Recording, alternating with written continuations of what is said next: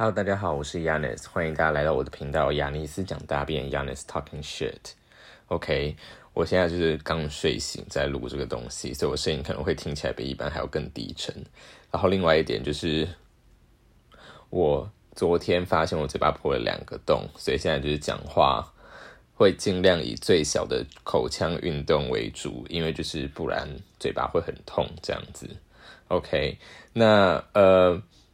就是这次的标题叫做《赛博格与交软体奇遇》，但是我会把重点放在交软体的奇遇上面，所以我要稍微先介绍一下什么是赛博格。那就是大家也知道，我们现在都处于疫情的期间嘛。那我们疫情的期间，如果要建立人，我我个人是没有非常喜欢使用一些时下的流行用语啦。但是就是我们如果要使用的话，就是我们通常要建立一些人与人的连接，我们可能通常会是透过网络嘛。那呃，我不知道大家有没有听过“赛博格”这个词，它是一个音译词，它来自于英文的 “cyborg”。那 “cyborg” 的话就是 “cyber organism”，就是透过呃呃，就是呃，中文有另外一个翻译就叫做“生化人”。那什么叫生化人？通常大家可能脑子里面想象的都是那种可能。呃，那种科幻电影里面会出现的，就是呃一半人，然后一半可能是机器人的那种人。但是呃，赛博格理论它是一个嗯呃算是 STS 研究，就是呃科技与社会研究的一个一个一个理论，就是他主张说我们现代的所有人其实都是赛博格。那怎么会这样讲呢？就是因为其实我们现在的人类作为一个有机体，其实我们。的生活已经无法完全离开这些科技以及技术而活着，什么意思呢？就是具体一点来讲的话，就包含说，可能老人身上或者是心脏有疾病的人身上所装的心脏起搏器，那就是一个机器啊。那那个机器不是在你的身体里面吗？所以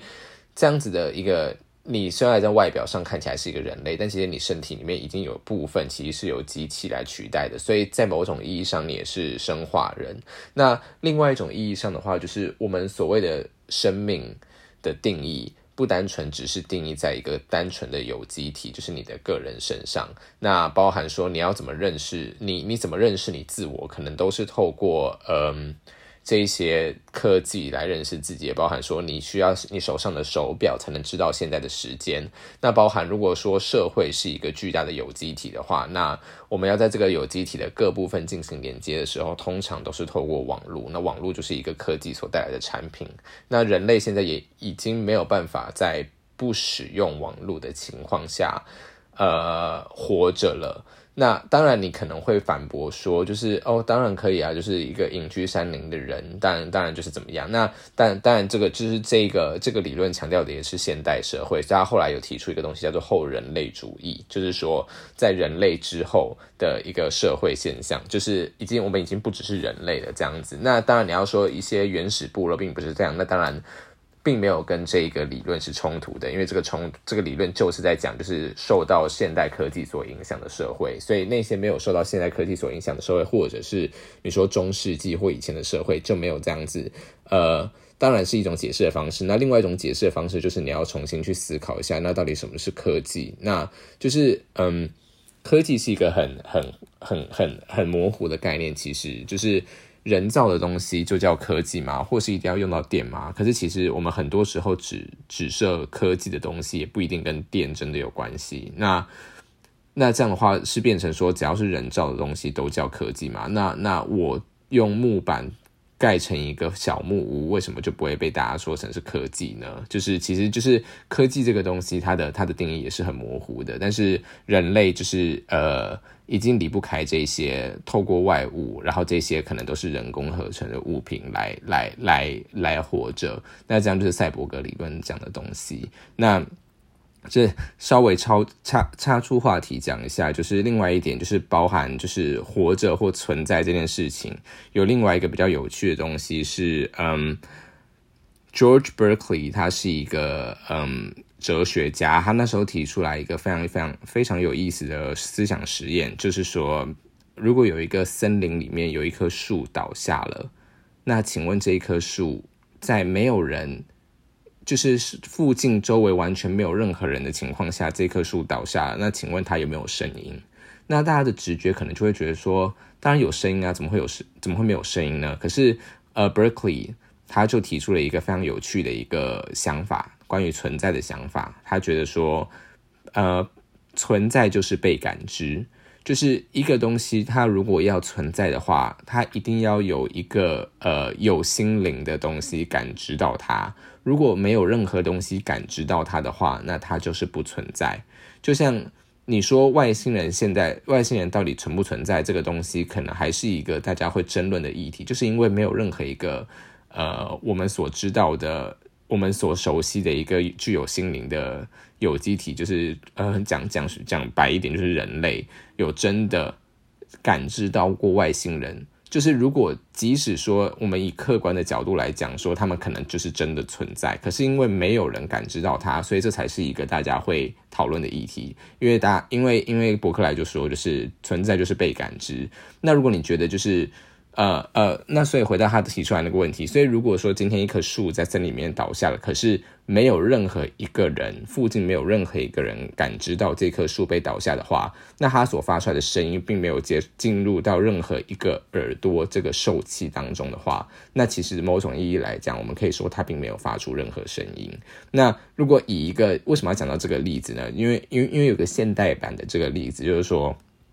很有趣，就是说，假如说今天呃昨天晚上开了一个 party，然后这个 party 有五十个人参加，可是没有任何一个人晚上发了任何现实动态，而且就是所有人全部都喝到隔天断片，没有人记得这个 party。那请问这个 party 真的存在吗？因为你找不到任何一个客观的依据可以说这个人这个 party 存在，因为它并没有被任何人感知到，所有的人类。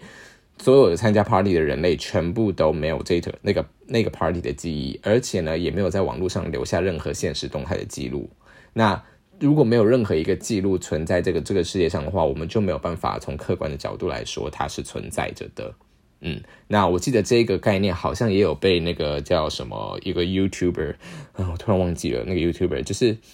那个什么有恶魔恶魔猫猫。猫男还是男爵的那个那个哦，反正我哎哎，等下等下，我说我问好反反反正大家应该知道我在讲什么吧？就是有那个 Baby 原之助的，他们也有在某一某一部影片里面讲到这个东西。OK，所以所以等于说，在现代人的话，如果你要存在这件事情的话，你必须是要在这个世界上留下一个足迹。如果说有一个人他从出生之后，他就从来没有任何人，甚至他妈可能也是在完全没有意识的情况下生下这个孩子。假设啊，就是我们假设一个非常奇怪的一个情境，他九个九个月都没有任何意识，或是他后来完全失忆了。这个妈妈后来完全失忆，然后这个小孩子从小就在山林里面长大，长大到死掉都没有任何一个人类见过他的话，那你会说这个小孩存在吗？因为你在这个世界上找不到任何一笔、任何任何一丁点的蛛丝马迹可以显示这一个人是存在的。那所以，就是一个有机体的生命是否存在，其实并不一定只是定义于它生物上的一些特质，而是包含说它有没有在这个世界上留下任何记录。那，那就是。呃呃，所以为什么说我们现代人的人就是这个概念，可能是一个赛博格，可能是一个生化人，因为我们必须要靠这些呃网络来在这个世界上留下足迹。其实我算是把两个不一样的理论结合在一起啦。对，那为什么要讲这个呢？其实单纯只是合理化，就是我为什么这么常使用交友软体的原因，就是。我前面这九快九分钟的铺陈，完全只是为了要讲说，就是使用交友软体的正当性，这样子，就是因为你在交友软体上，你其实就是它就是你的生命的一个延伸，人生为一个生命体的延伸，包含建立在网络上的这一些足迹，这样子。那呃，为什么要讲到这个？是因为前两天呢，我呃有几个朋友都传给我一则 D card 的文章。那我看到那个文章以后，就是我就发现哦，OK，好，那个主角可能是我，但是又不太不太一定是我。那我觉得，如果听众有在滑滑 D 卡尔的话，可能都有看到这一篇文章，因为我后来问了，就是我蛮多朋友都有看到这篇文章，即使说他们没有联想到里面讲的人是我，他们也都有看过这一篇文章。那呃，我要先讲一下这个事情的来龙去脉，就是说，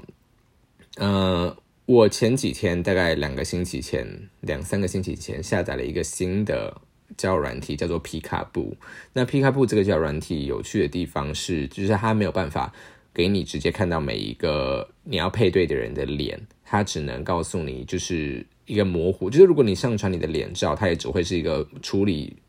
已经模糊化的处理，而且你必须要用四个道具，就是。你要用放大镜四次才可以解锁它完整的脸照，就是一次只能解锁二十五趴，然后那个照片就会越来越清晰，而且那个放大镜就是没有那么好获得，所以它是一个有点复杂的，把它游戏化的一个叫软体这样子。那呃，而且它有趣的点是，它不是单纯的左滑右滑，它是你要给每个对象评分，然后呃最高可以给到五分，但我一开始不知道，我还一开始就是几乎都只给别人两分，我想说就是别人要给我五分才会跟我配对，但我后来有一次真的有想要给一个人五分的时候，我才发发现哇，我就是原来五分是需要消耗体力的，就是 所以所以难怪难怪之前一开始根本没有人要跟我 match，就是因为根本不会有人划别人划五分，因为五分要消耗体力，而且体力也是要花钱才能买，就是一开始就只有免费。那几个很少的体力而已，所以呢，我后来才知道，OK，所以其实大部分给别人分数都落在三到四分的区间。为什么会这样讲呢？因为两个人要配对在一起的话，至少要加起来到七分以上。所以我给二分，对方就要给我五分这样子。那如果你给一分的话，就是百分之百铁了心，就是没有要跟对方配对的意思。所以大部分都是给了三到四分啦。那之前因为因为那个有那个那个那个叫软体也可以使用一件事情，就是你可以。呃，弄很多 hashtag，可是这些 hashtag 大部分都是。这个交友软体里面都有的，所以你不太会自己创 hashtag。可是那个交友软体真的有大概上百上千个不一样的 hashtag 可以让你选。那我我自己就选的是女性主义，因为大家想想想想想当然，就是大家也听到第四集应该知道，就是我对于性别研究跟女性主义是是有一点点了解的。所以有一个 hashtag 是女性主义，然后另外有一个是因为上个月是同志骄傲月，所以它有一些跟同志有关的 hashtag。那其中我 hashtag 了一本书叫做《鳄鱼手记》，因为《鳄鱼手记》是一本呃是邱妙金是一个台湾作家写的一本关于女同志的小说，然后这本书我大概在今年的时候看完了，所以我也有 hashtag 这本书。那后来我就跟一个人配对到了，然后那个人他跟我配对的时候，我们就开始稍微有一点聊天。那聊天的内容大约就是呃就是呃因为因为他也是对女性主义，他也有 hashtag 女性主义跟跟鳄鱼手机那。如果你们两个都共同有 hashtag 的东西，就会亮起来，就是它会有 highlight。那我们就开始讨论这个东西，因为因为其实是他自己也主动跟我说，就是说，诶，他很少有遇到就是可以在这上面跟他一起讨论他的兴趣的人。那我想说，哦，那我对这个东西也有兴趣，所以我也稍微来讨论一下好了。那因为他要讲到女性主义，那我就跟他说，诶，那你有没有听过？就是呃，五月最近出了一本书，叫做。艳女的资格是 Kate Man 出的新书，因为 Kate Man 之前出了一本书叫做《不只是艳女》，那我必须翻译，我我必须就是说一句话，就是他的《不只是艳女》跟《艳女的资格》的两本书翻译是同一个人，而且他的翻译非常的烂。OK OK，我我这个就是只有几十人听的 Podcast，他应该本人不会听到啦。OK，但如果他听到的话，我也欢欢迎，就是他来询问我到底为什么这样子，为什么会这样觉得？但其实应该不是只有我这样觉得，应该很多人都这样觉得。好，那重点是。嗯，我就聊到这本书，他就说他没有看过，然后我就想说，哦，好，也没也没差，因为我也还没看过，我只是跟他说，就是呃，最近女性主义学界里面比较有名的事情，就是出了这一本书，因为我也是最近才刚买，然后我其实也还没有开始看。那我想说，如果他有看，如果他有买或者他听过的话，那我们可以就聊这个话题这样子。那呃，后来就是聊到一些其他东西，就包包含说他会去呃什么高师大或还是呃某一些研究所、性别研究所去听一些讲座之类。然后聊聊聊，然后聊的就就就也还算 OK。那后来就是就当天就结束了嘛，就睡觉了。那那就是一个话题这样告一段落，然后告一段落就是就是就就就就没有开新话题。就是通常在交友软体上，呃。就是就就也还好，就是也没有必要。我我我是一个不太会为了开话题而开话题的人，除非是像 Tinder，就是如果他有可以看得到对方的脸，而且就是对方真的非常非常非常是我的菜的话，我才会开一些就是硬硬，即使是无聊也会硬为了开话题而开话题。那不然的话，就是假如说我没有什么兴趣，然后聊一聊开心就好了。就是叫软体本来就是就是就是对我来说也没有看这么重，这样子就是。我大部分都大部分时间都是无聊的时候才会玩，所以其实我反而在呃学期间玩的比较多。因为上课无聊，我就会把因为我我有电脑版的 Tinder，那上课无聊的话，我就会打开电脑版的 Tinder，然后就是就是就是滑这样子。那可是其实如果平时呃暑假在家里的话，我就会做其他蛮多有有有其他事情可以做，就不会一直一直花时间在 Tinder 上面。那 anyway 就是。呃，他他后来就是我们就是就是那那个话题也告一段落，然后就没有聊了。以后呢，因为那个皮卡布有一个非常有趣的一个设定，就是如果你跟对方没有成为好友的话，那你们的聊天室会在七天之后被关闭。那关闭之后，你们就再也不会跟彼此配对到，然后就是你们的缘分就这样结束结束了。可是因为我又没有到很常开皮卡布，而且我对皮卡布的操作也没有到很很很了解，因为才。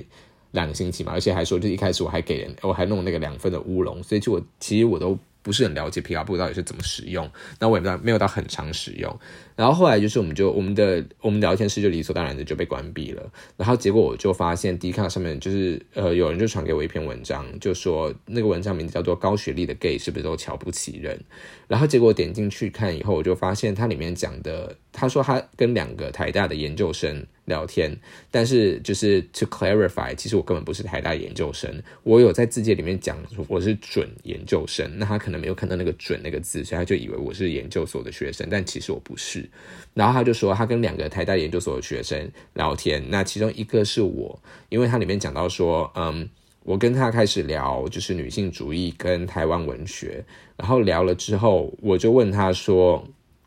我就问他说有没有听过有一个国外的学者，我现在这 quote 直接就是他的那个那段话，他就我就问他说，呃，你有没有听过一个国外学者呃的出了一本书叫《厌女的资格》，然后他表示他没听过，我就我就我就不跟他继续聊了，但这完全就是非事实。我完全不是因为他没有听过这本书就没有跟他继续聊，我完全只是因为就是我本来就没有很常开这个 app，而且我们当时聊天就是聊女性主义这个话题也已经到也已经告一段落了，所以呃对我来说，而且就是它本来就是一个打发时间的东西，那。他就觉得说，呃，我因为他没有听过一本女性主义的，就是非常有名的书，然后我就瞧不起他，所以我就不回他了。但事实上完全并不是这样。那关于另外一个人的话，我就不知道他说的另外一个人到底是指谁。那他也觉得另外一个人的态度也让他觉得他很高傲这样子。但重点是，就是那一篇，呃，那一篇文大概下面有，其实我留言之后，或者是到后半部的时候。风向才开始转，因为在之前的话，大部分的人都是说，对啊，就是台大学生或者是高学历的知识分子就了不起，特别是读读文组的那些都自以为是，然后每天在那边掉书袋。我是蛮喜欢掉书袋的，没错，但是但是呃，我之所以聊到女性主义，也是因为对方跟我聊女性主义，因为因为他的文字写的很像是呃。我主动跟他聊女性主义跟台湾文学，然后他甚至可能就是没有想要聊这个，所以像下面很多留言都是说什么谁。有有有些留言就是说，真的会在谁会在谁会在交友软体上面聊这么深的东西？他就是想要卖弄他自己的知识啊，或是有人就说，我不懂为什么很多 gay 都喜欢聊女性主义，就是这种呃完全跟这个整个事情的脉络一点都不相似的东西。可是他的文字很误导人，所以会让大家觉得可能是我的问题。那我后来留言了之后，就是呃我不确定到底是不是我留言造成风向的转变啦。但是后来就后来就蛮多风向转变，就是说因为。他的问题，他原本的那篇文的呃是最后是问问一个问题，是他们到底瞧不起人，还是我的自卑感在作祟？那后来就是有人就说，有开始就有一些人就说，我觉得应该是你的自卑感在作祟吧，因为从你的叙述里面，我也不觉得说对方好像是故意就是不回你的或怎么样，而且对方就是我本人也有出来澄清，就是根本不是这一回事。然后呢，他就呃，他就开始暴气。他就 他就开始就是有一些有一些很情绪化的回复，就是说什么什么你，他就开始问那个问他说，就是有些人回答说你是不是自卑感？我我觉得你真的是自卑感在作祟。他就说呃，为什么你们要这样骂我？或者是他就说为什么呃为什么你们要呃就是就是你们你们你们因为那个那个回他是一个成功大侠，说你你身为顶大的学生，你难道有阅读障碍吗？但是。他就真的是问了一个问题，说是自卑感在作祟，还是顶大学生瞧不起人啊？所以回答这个问题合情合理吧？可他自己的辩解是，他说就是我问这个问题。其实就是要讨牌，就是我其实就是觉得顶大学生瞧不起人，我只是委婉的表达这件事情，所以才才才说的是自卑感在作祟。然后后来他就整个就是放弃挣扎，他就开始大量回复，就说对啊对啊，就我自卑感作祟啊，我就玻璃心啊之类的，就就就这样。然后我觉得嗯，好好，那那那那我我我猜想这个这个可能。问题的主要问题可能就不是在我身上了，这样子。那我哦，然后我就是觉得说，我真的非常常在交友软体上遇到一些。非常非常神奇的人类，就是真的，我觉得可能是因为我真的滑太多了吧。就是，但是我说滑太多是数量滑到对象很多，可是其实大部分的人我都是聊几句话，因为我通常都是真的是可能课间休息或者是上课无聊拿出来聊聊两句，然后所以当下可能就是但那十分钟会互相的一直往来，可是后面可能就没有回对方了。那如果有人因此而觉得就是沮丧的话，那我很抱歉。可是我我必须要说的是，就是。每一个人花椒软体的使用动机跟使用的习惯本来就不一样，你本来就没有办法，你本来就不应该预设每个人都都是，嗯，都是按照你所认为交软体应该使用的方式在回复你的。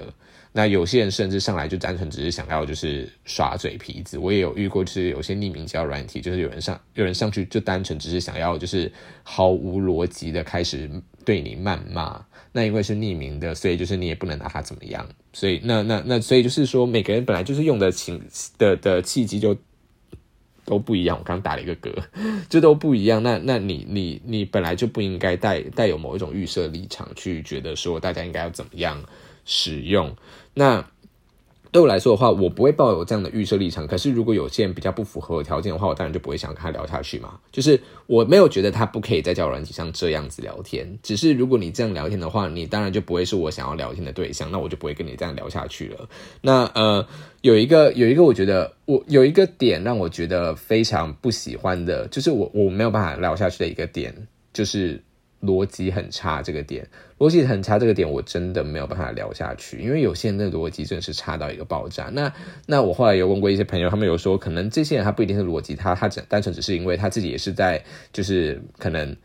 呃呃，就是没有在很用心的聊天，所以就是他聊的话就是就看起来显得好像没有逻辑，可是他可能也没有在用心聊。对，那我讲一个很有趣的例子，有一个是我之前在 Hornet 上面聊到的，那他就跟我说，因为好像。就是会聊到说你住哪里嘛，那我觉得他就说，我就问他说你住哪里，他就说我住桃园，然后我就说哦，哎不对，我他我他说我问他说你是哪里人，然后他说他是桃园人，我就说哦，所以你现在在桃园吗？他说没有，我住台北，然后我就说所以你是桃园人，然后你住台北吗？然后他就说没有，我是台北人，我住桃园，公三小。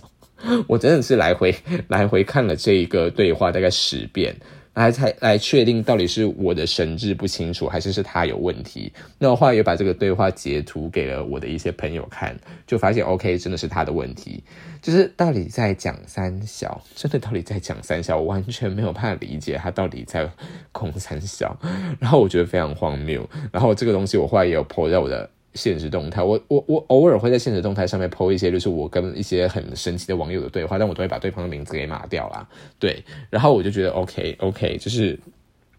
嗯，然后对，就像这种逻辑很差的，我就真的无法。那也有人就也有我的朋友就跟我说，没有，他可能就单纯只是没有在认真聊天而已。那另外一个我遇到的也是，就是呃，有一个有一个自称住在红树林的一个人，然后忘记是在哪个叫软体，我觉得可能好像也是 Hornet 吧，但我不确定。他自称住在红树林，然后呢，我就他就问我说：“你住哪里啊？”因为我看他住在红树林嘛，所以我们就都是台北。然后我就说，但我不想要讲。我不想要，就是一开始就直接讲这种明显。我忘记为什么，因为有时候我就是跟不一样的人聊天的时候，我就是会偶尔就是那种那种心态不一样，会想要聊的方式会不太一样。就像有些人可能问我在哪里住哪里，我可能会回台北；有些人问我住哪里，我可能会回就是更详细的地点，或者是就是怎么样，就是根根据不一样的人，可能会回不一样的东西。但那天不知道为什么的，我就想要回说，就是哦，我住在绿线上。就是想说他住红树林，他也是台北人，他应该知道。他就跟我说什么叫绿线上啊？我就说就是就是松山新店线啊。然后他就说那是什么？我觉得 what the fuck，就是真的是 what the fuck 哎，就是怎么会怎么会怎么会不知道松山新店线是什么？就是而且我我我是已经知道你是住在红树林，就是 which is 你是一个台北人的意思。那我预设你知道这件知道捷运线的名称，应该不是一件非常非常嗯非常要求太高的预设吧？但是呢，后来他还问我，就是我忘记哪一件事情先了，因为他同一个人，他后来问我说，就是你之后是想要做什么？我就说我想要走学术，就是我想要走学术研究。当然，我就做讲学术这两个字。他又问我说，那是什么啊？我就说。我我当时就是理解的，想说他会不会其实是想问我说我想要做哪方面的学术研究？可是他的那句话又有一点不是这个意思的感觉，所以我就真的嗯，就是很好奇，我就问他说：“你是真的不知道学术是什么，还是说你是想问我做学术的什么？”这样，然后他就跟我说：“没有诶，他就说学术听起来像什么法术或魔术或武术一样，听起来好像很酷。”然后。然后就没有跟这个人继续聊天了。OK，OK，好，那我要再讲一个，就是好，就是有一些人，我真的是，我真的是没有办法，我真的是没有办法，呃，我没有办法接受的一点，就是我当然可以接受，我当然可以知道，就是有些人没有，就是会做这件事情，但是我个人就会觉得说，如果他这样子的话，就不会是我想要聊天的对象。其中一个就是看不看字界，我真的没有办法接受对方不看字界。就对我来说，就是字界也是我的 profile 之一，就是我的 profile 包含了照片跟字界。那如果你要了解，你要知道，你要划我这一个人的话，你当然就是两者都必须要了解。就是当然我知道，就是这个世界是一个非常就是外表外貌的世界。可是既然我们今天要开一个话题了，那我的字界里面明明就有写到某一些东西，我真的就不希望你再来问我，我字界上面有写东西了。就是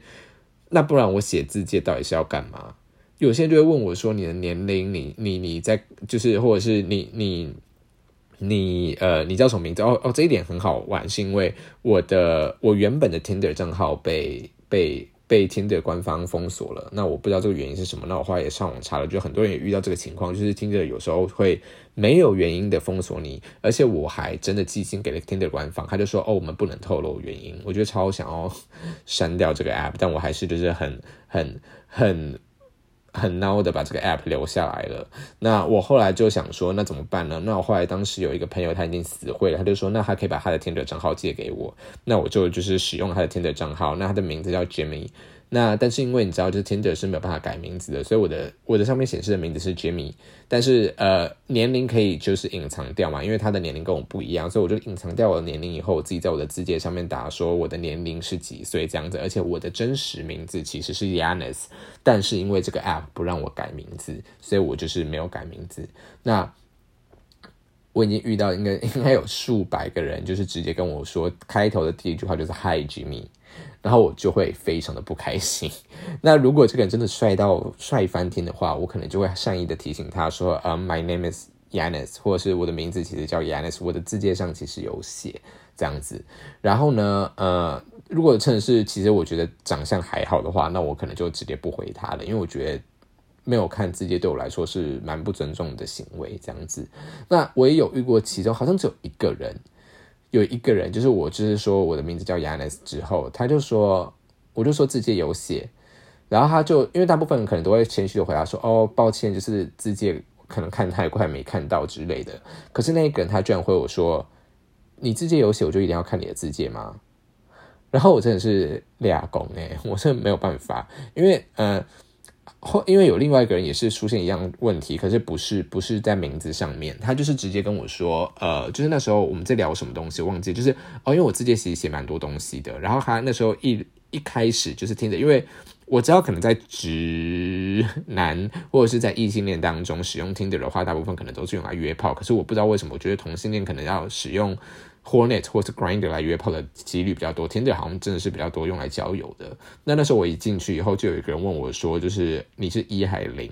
那我觉得有一点反感，是因为就是我我在我的设想当中，我觉得 Tinder 不是一个会直接问对方一零的地方，所以我其实有点不太嗯不太开心，所以我就直接跟他说：“就是嗯，就是嗯，就是为什么为什么要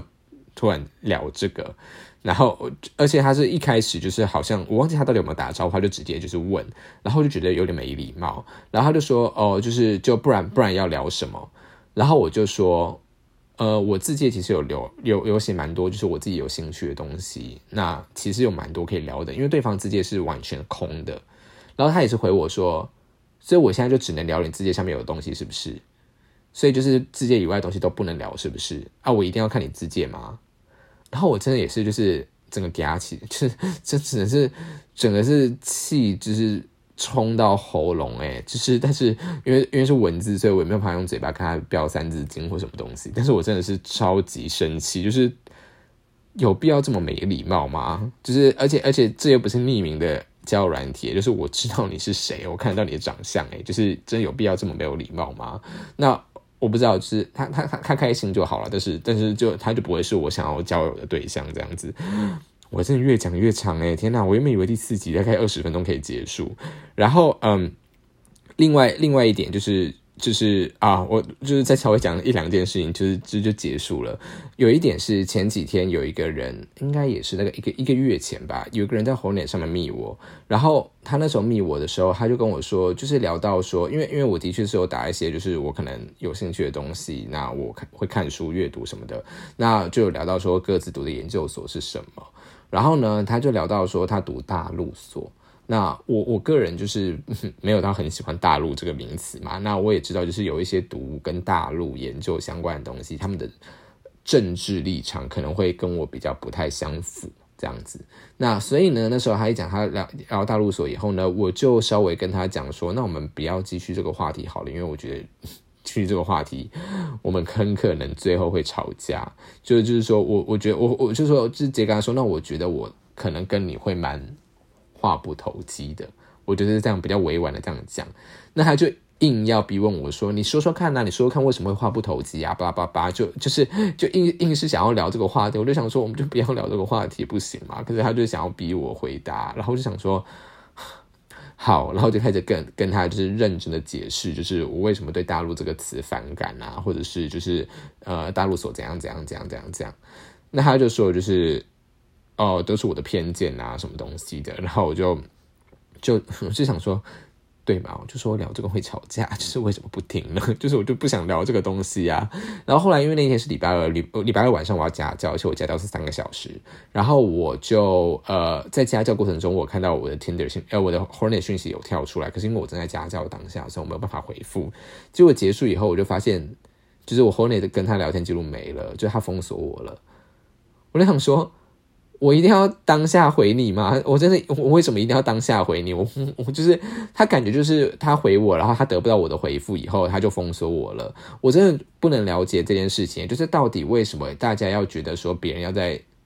别人要在教软体上一定要当下回你这件事情，让我觉得。呃，我我很不解，当然就是我知道有这样的人存在，只是我却不会想跟他们交朋友。就是就是，我觉得交软体本来就是一个用来放松，或者是就是用来聊天打屁的地方，为什么还要把别人逼得这么紧呢？那那就是关于这一点的话，我讲到另外一个事情，就是我很不喜欢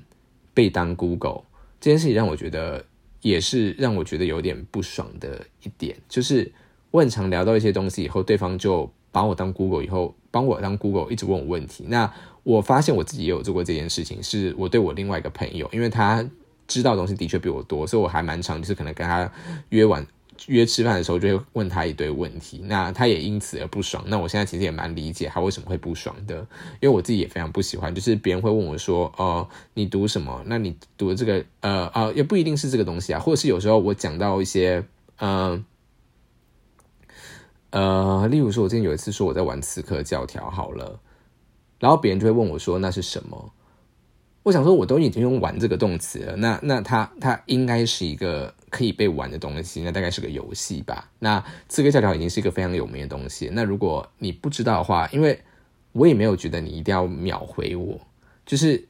我会，因为我个人我个人的习惯是，如果对方讲出来一个不知道是我不知道的东西的话，那我自己就会上网查。那这件事情有两个好处，第一个好处是，如果对方讲出一个不知你不知道的东西，但是他是因为以为你知道的情况下而跟你讲的话，那你就是呃去查了以后，你就真的知道这个东西，你就当做呃你知道这个东西再回他，然后让这个这让这个嗯聊天可以继续下去，不是很好吗？那另外一点是，如果对方在掉书袋。他就是已经觉得说你确定，他确定你不知道这个东西是什么，所以他故意这样讲，然后也想要显示，想要显示他自己好像知道很多东西的话，那如果你去查 Google，然后仿佛一副你本来就知道的意思，不是反而更能打他的脸吗？所以不管是哪一种情况，你去直接查 Google 都得不偿失吧。因为我很常会遇到，就是我要开始解释一个名词以后，我就要开始解释十个名词，他就开始问我很多东西，我就觉得说这些东西就是你问我的问题，只要跟我无关的，大概都可以从 Google 上面查到。假如说你问我说，哦，我很喜欢旅行，那我去过哪些地方旅行，或者是我最喜欢的国家是什么？那我就会觉得这是一个很很 OK 的问题，因为你问的是我个人的感受嘛。那你问我就是某一个 Google 就可以查得到定义的东西是什么的话，我到底要？干嘛？我我我我我我我干嘛？我要怎么回答你？我我我我干脆直接去维基百科，直接把他那整段复制下来给你嘛？不然就是，不然就是，我就觉得说，为什么要问我这个问题呢？就是就是可以可以自己查，而且我也没有逼你一定要此时此刻立刻秒读秒回。就是交友软体或者是线上聊天本来就是这样，你本来就是有。你甚至明天回我，你后天回我都没有关系，就是没有这个不是。如果我们现在是在面对面讲话，那我讲出一个你不知道是什么的名词，然后你突然就是不回我，然后手拿开拿出手机开始查的话，那这样的确是很没有礼貌，没错。因为我就在你面前了，那这时候你就可以表达说：“哦，我其实不知道这个词是什么意思，你要不要解释给我听？”那我当然就是因为我们在实时的对话当中，所以我当然就是可以现场解释给你听。我觉得这倒倒不是一个问题。但我觉得线上教软体的话，我就会觉得这件事情让我觉得有点。就是是我不不喜欢的一件事情啦，只能这样说。OK，那就是所以就是一些教软体契约，而且我真的很长很长在教软体上遇到一些不可理喻的人。但是我现在脑中想象最有印象的就是这几个，但是其实除了这几个以外，还有非常非常多、非常非常多的例子，但是我一时想不起来。总之就是使用太多叫软体的情况下，就是会让，就是会遇到这种，就是你你遇到的一些很特别的人，也非常多的这种情况。那我最后要再讲一个也是叫软体的小故事，然后就要结束了，因为已经快要四十分钟了。Oh my god！我前几天在 Search 遇到一个，大家发现我用超多叫软体吗？我前几天在 Search 上面遇到一个直军。然后那个直军就问我说：“就是你有没有服兵役了？”我就说还没有。然后就说我可能会想要去当外交替代役，因为外交替代役的话，我自己是发文程度够，所以我可以去海地做外交替代役。然后外交替代役的话，比起一般替代役时间更长，而且比一般当兵还要更长。就是一般当兵只用四个月，外交替代役要十个月。然后我那时候就跟他说，就是因为我有这个发文的特长，所以其实我有我会想要去当，我有在考虑要不要去当外交替代，但是时间时长的问题是一个问题。结果他就把我气，他就说，他就很义正言辞的跟我说，就是请不要逃避你的国家责任。然后我想说，外交替代役就叫做逃避国家责任吗？我在帮国家做外交，诶，我在帮我的国家做外交，一定要体力上的活才叫做为国家尽义务吗？然后呢，他就自己聊开了这，他自己开了这个话题，而且他明显是用一种就是指责我的语气在跟我讲话，以后。我就反问他，我就说什么叫爱国？为什么要当兵才叫爱国？那那女性没有这样子的义务，她就不叫爱国了吗？我们不能为什么一定要用某一种特定的形式爱国呢？那另外一点就是关于爱国这个东西本身也是一个呃值得探讨的问题。然后就跟我说算了，我跟你讲你也听不懂，我们不要聊这个东西了。我想说，What the fuck？是你自己开这个话题，你自己先侮辱我，就像就很像我跟你说，就是。干这个死脑残，然后结果呢？你就问我说为什么？为什么突然讲这句话？我就说哦，算了，反正你也听不懂，不跟你讲了，懂吗？就是多令人生气，到底多令人生气？然后我就使用了我的独门绝技，我就开始使用一堆学术名词吊书袋吊死他，然后就封锁我了。OK，今天就到这边，拜拜。